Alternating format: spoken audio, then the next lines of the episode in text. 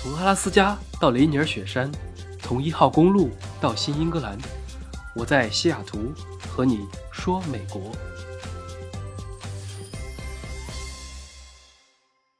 Hello，大家好，欢迎来到今天的节目。这周晚更新了两天，因为换了一个新电脑，重新下载安装了一些软件，然后设置录音的设备等等，就耽误了一些时间。上周啊，有个事件上了热搜。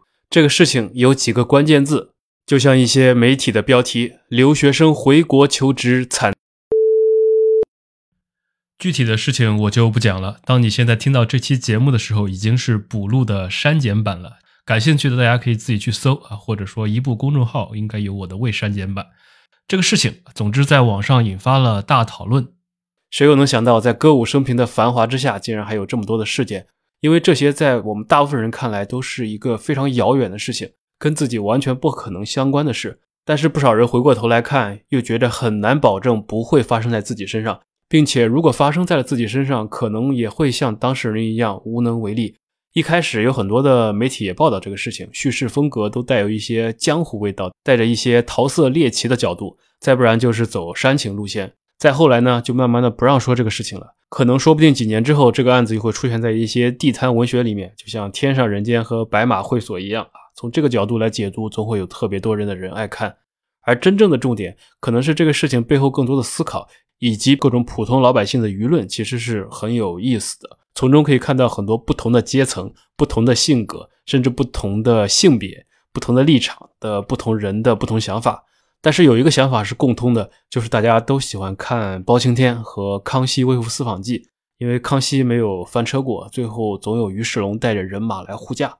只是不知道康熙自己怎么想的，说不定可能他也有自己的烦恼，他生活在一个更大的 里，叫做金瓦金銮殿，皇上看不见，就像这个歌词里说的一样。好了好了，不扯远了，从这个事情我们就可以再说到和节目相关的。就是这个找工作的故事的主角有留学生，有本地人，都算是见过一点点世面的人，至少是相对来说不是那么容易被骗的人。那他们还是遭遇了这种不幸。那么，尤其是在国外留学的这种普通的学生，是不是也会遇到一些找工作常见的骗局，需要小心呢？当然也有，可以给大家分享一点我当时找工作遇到过的一些有趣的事情。首先，我之前也说过，留学生找工作不是一件容易的事。如果你很有钱啊，毕业就走，自然没什么。但是现在很多留学生其实都是普通工薪家庭啊，家里需要卖房才能付学费的人大有人在，也有很多人戏称自己就是小镇做题家，其实都不夸张。这些人群还是挺多的，所以对于很多想读完书留下来找工作的人来说，其实是有很大的压力的。为什么？一方面是经济压力，或者说来自你自己对于自己要求的压力，否则感觉钱白花了什么的。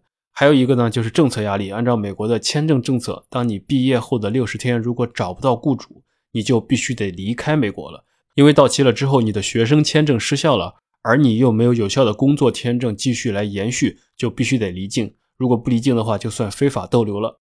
所以到了毕业找工作的季节，很多留学生其实都是非常的焦虑和着急的。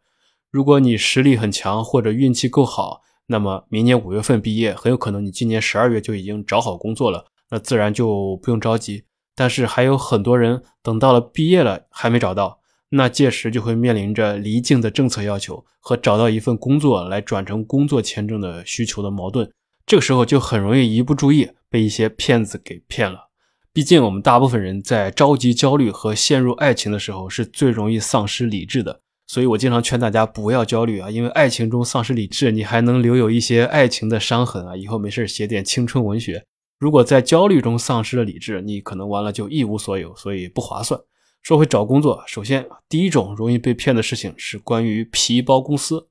我毕业那年有一次在校园招聘的网站上啊，看到一个招聘信息，于是就投了简历，是一家 base 在香港的公司，看着还挺厉害的。后来呢就被联系开始面试。一开始电话面试还比较正常，后来到现场面试，他居然是给我约到了学校旁边的一家星巴克，我就觉得有点不对劲啊，感觉有点 low，不至于。然后聊了半天，聊了专业啊，聊了身份问题等等，居然还给我聊了一些跟专业非常对口的东西，内容都还是挺正规的。最后那个人说：“好，我们应该是可以给你发 offer 了。”啊，我当时听着觉得，哎，这个还挺简单的。但是在入职之前呢，他说：“我需要你先帮忙再招聘三个人。”然后要销售一定金额的产品，测试一下你的什么英语基本沟通能力啊等等。我当时一听，心里就呵呵了，这不是传销吗？于是我脸上笑嘻嘻，心里 M M P。和他聊完之后就闪了。最过分的是，星巴克的咖啡钱都是我自己给的，还耽误了我一个小时的时间啊，也是很无语。这个虽然很低级，但是如果你急着找工作，加上他们对于国际学生的需求还是了解的很清楚，知道你心里的痛点在哪儿，说的是可以支持办工作签证，支持 H1B 抽签等等。但是只要你多个心眼，还是漏洞百出的。不要觉着所有的传销都要去缅甸啊，美国也有很多的，还有一些在那种老一点的华人圈里比较流行的，像什么梦幻之旅啊、世界金融集团啊等等。你听这种哎非常牛逼的名字，都可能有问题。这是第一种，一般都是小公司，大公司都非常的正规，所以自然也不会有这种事情。这是一类。第二种呢，是一种公司叫做 ICC，说起来是咨询公司的一种，但是可不是啊麦肯锡那种咨询公司，而是一种人力公司，俗称卖人的。他们把你找过去，帮你改简历，帮你进行培训，然后再派到雇主那里工作。你可能是跟别的雇主工作，但是是和他们签约，所以也叫人力外包公司。这种本身没什么，挺正规的啊。国内有很多类似的公司，有很多大公司的部分员工就是这种外包的，福利会少一点，可能过年过节发的东西会少一点，但是也还可以。问题就出在这个行业非常的鱼龙混杂，有些是真外包，有些就是打着这种公司名义专门骗钱的。尤其是在科技行业，如果你是学什么计算机、数据科学之类，就特别容易遇到这种。有些公司签了你之后，培训期间是要收培训费的，几千块钱到一万不等。但是那个培训可能就跟看看视频差不多。然后培训之后呢，你还是得自己找工作。重点是找不到的话，马上就把你开了。或者有些公司，他压根就是为了赚培训费的，那赔完就找个理由把你开了，那你既损失了钱，白交了所谓的培训费，更重要的是你浪费了 CPT 或者 OPT 这种难得的工作之后合法居留工作的时间。如果你运气好找到了工作，那么也会被开始被剥削的生涯，可能一份雇主给的是工资十万的工作，你就只能拿五六万，剩下的四五万就被外包拿走了。同时，你如果不爽离开，可能还会交高额的违约费。他们在合同里有时候也有一些陷阱。那假设这些都还好，还有一些公司呢，他为了让你找工作，会不择手段，专门培训如何简历造假，如何虚构经历，如何来拿到面试，甚至有时候还可能找枪手来面试。这些说谎的地方和一些骚操作，可能帮你一时找到了工作，方便他们来剥削你。但是等到剥削完了，你可能都没有注意到这些可能会影响到你以后的身份，或者在换别的公司时的背景调查。甚至严重点，有可能会带来一些欺诈行为，甚至影响你未来办绿卡等等。所以，这是一类公司，大家要擦亮眼睛，没事去谷歌搜一下。第三种呢，是现在很多所谓的找工作咨询机构啊，这种机构很好办，注册个公司，注册个微信公众号，再整理出来几个 G 的所谓的有用的学习资料，就去丢到各个留学生群里面，什么免费找工作模板简历一百套，免费面试题一百套啊，免费算法刷题视频培训等等。关注就可以来领资料。那么等你关注了之后，这些公众号把你这个目标客户筛选明确之后，再进行精细化的挑选，找那些想找工作又急于求成的。现在最流行的其实是交钱就可以给你一个大公司的远程实习机会，保证拿到经历啊，听起来好像也不错，交点钱拿个实习挺好的。但是哪有这么好的事情呢？一般来说，能用钱轻易解决的事情，自然有更多的比你有钱的人已经把这个机会拿走了。我不排除确实有这种正规的实习机会，但是有一大部分都是灰色产业。比如说，我都可以做。我跟你说，恭喜你啊，可以在某某公司进行实习，然后照本宣科的发一些入职资料给你啊，发一些内部资料给你，然后再远程分配一些实习任务给你。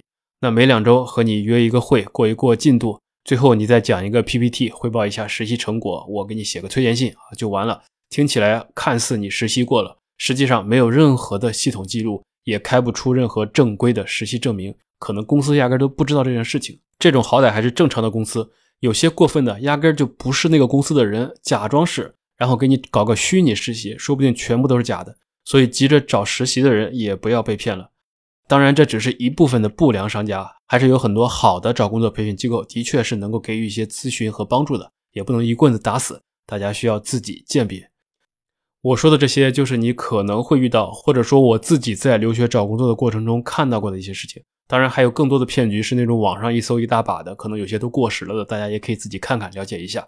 总之，找工作这个事情啊，虽然我个人认为实力占一半，运气占一半，但是天上掉馅饼的事情和能够不劳而获的机会，还是要多多注意啊！并且作为国际学生找公司，最好还是找大不找小，反而是越大的公司流程越透明，招聘更加的专业，也可能会有更好的平台。同时，当你对一个公司不确定的时候，有一个简单的办法，就是可以去查一查他历年的工作签证办理数量、H1B 的抽签情况等等，这些都是公开的数据可以查到。因为只有这个才是实打实的，可以支持你作为一个外国人、作为一个留学生毕业之后工作的证据。别的说的天花乱坠，都不如来点干货。好了，这就是我这期的干货啊！我就喜欢这种简单粗暴的讲一些我自己的经历和朋友的经历，希望能够对大家有所帮助。好了，这就是本期的节目，喜欢记得关注、订阅、多评论、多分享。饭后说美国，我们下期再见。